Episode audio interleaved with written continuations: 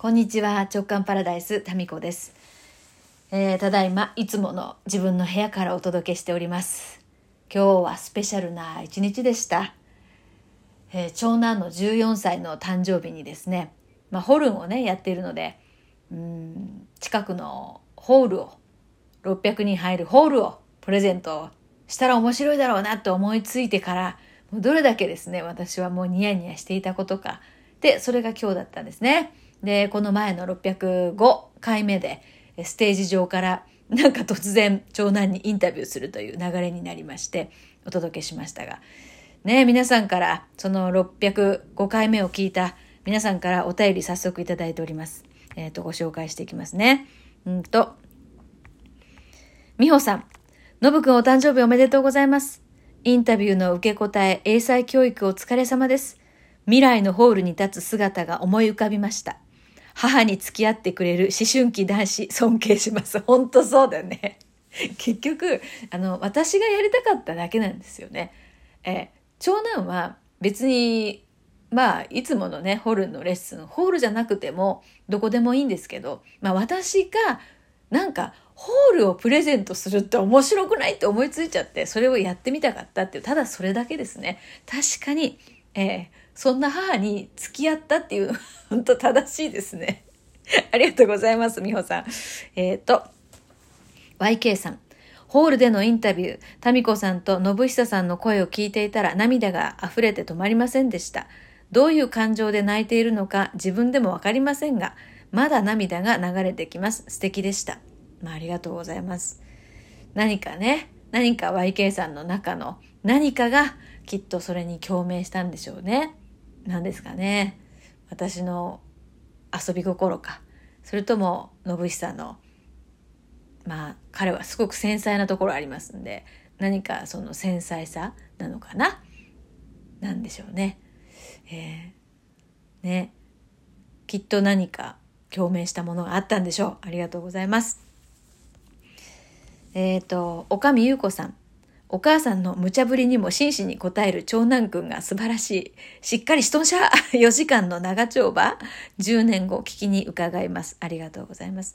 まあ実際ね、今はホルンがすごく大好きだって言ってますけど、10年後ね、まあそれが続いてるかどうかなんていうのはわかりませんけどね。ねでも、まあ、そうだったら、うん、ワクワクするなって今現在思って、その、そこにワクワクするってっていう今がすごく大事なんじゃないかなって思うんでございますよ。えー、まあ長男はね、本当に、あの、私も聞き返してみたら、本当真摯に答えようとして やっぱここの雑な母と繊細な長男という組み合わせでです。長男の方がストレスがあるのかもしれませんね。いつか言ってましたよ。あの、人のね、お母さんだったら面白いなと思うけど、自分のお母さんだから嫌だって言ってましたけど、本当その通りですね。えー、やっぱ長男はね、やっぱ繊細なところがあるので、うん、ちっちゃい頃からよく、まあ、名言をね、言ってましたね。ね僕はあの、優しい知らんぷりをしてほしいんだっていう。ね、これもなかなか、なかなかですよね。これ言ったのもすごくちっちゃい時だったんですけどね。うん、知らんぷりは嫌だと。で、優しすぎるのも嫌だと。優しい知らんぷりがいい。むずっていうね。私からしたらむずっていうところが本当に多い長男なんですが、まあだからこそこの繊細な音色を醸し出すホルンっていうのと、まあ相性がいいのかもしれませんね。みつさん。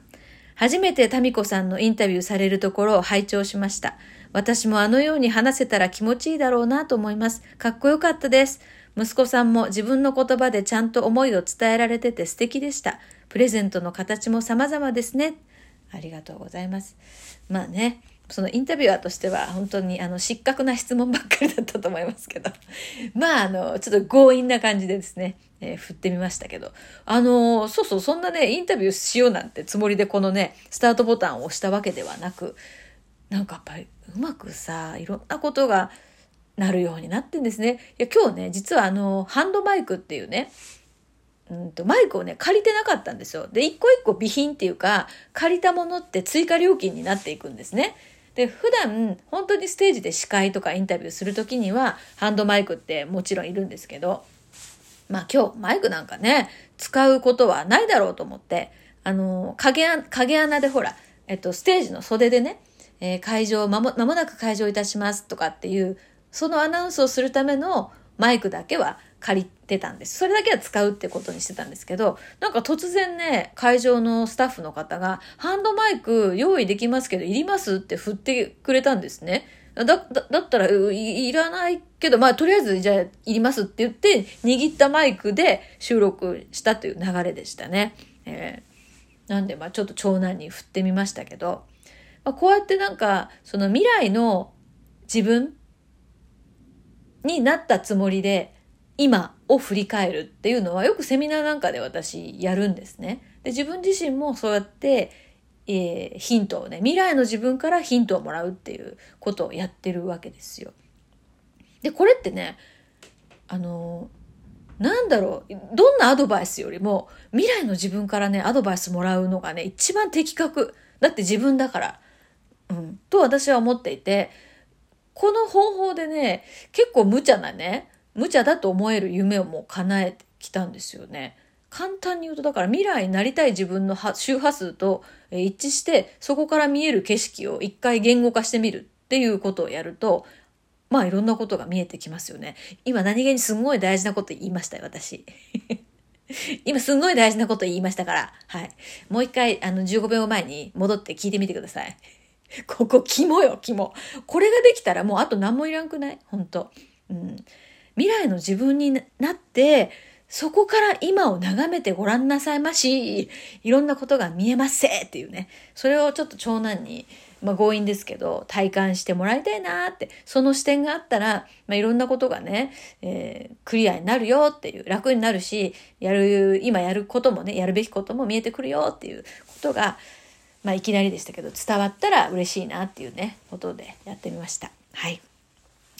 いやー、面白かったです。最高の、まあ、結局自分が楽しかったんですよ。すいません。本当息子のためとか言いながら、なんかいつかね、こうホールをなんじゃないことで借りてみて、で、そこで遊び倒したいなみたいなのはありましたね。うん。で、よく、ホールイベントっていうのは、まあ私もやるんですけど、まあそれはちゃんとほら打ち合わせとか、なんか目的があって借りてるわけでね。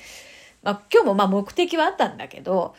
うん、まあ、長男のプレゼントへのプレゼントっていう名目はありまして、あと、まあ、好きにできたんで、面白かった。あの、ステージの上にさ、長机を引っ張り出してきて、そこでワクワクリストを書いてみたりとかね。でも結局ね、気が散って何も書けなかった。やっぱり、あの、その空間を味わいましたけど、天井高いよねっていう。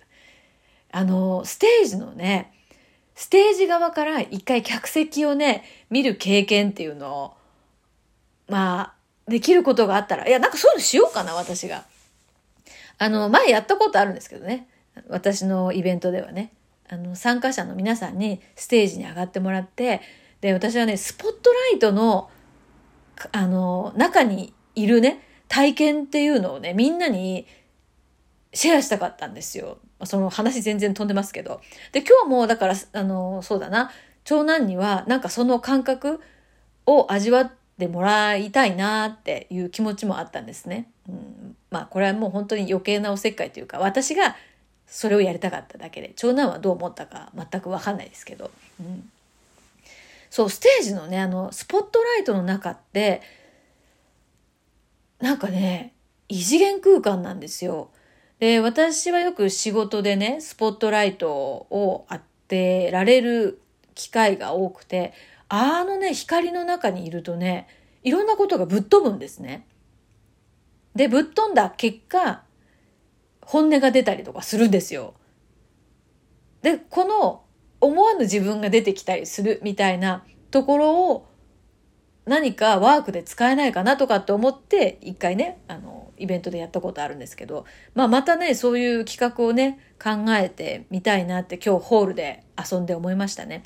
で、もう一つ、まあ、息子以外のことで今日ね、思ったのは、ホルンのね、息子の先生、まあ、ホルン奏者の方で、プロの指揮者でもあるんですけど、に来てもらって、今日もともとレッスンの日だったんですね。で、いつもは違うスタジオで、まあ、レッスンしてるんですけど、今日はせっかくなんで、ホールのステージ上でいつものレッスンをしてもらったんですけど、その、やっぱプロのね、演奏者の方が、ステージの波長とこう似合うこと、ステージが似合うのよ。なんか、ステージが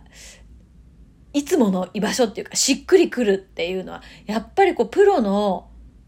波動プロの雰囲気をまとってらっしゃるなっていうふうにね、思いましたね。うん。うん、それは感じましたね。やっぱりバー、ステージにいる時間とか、ステージの感覚、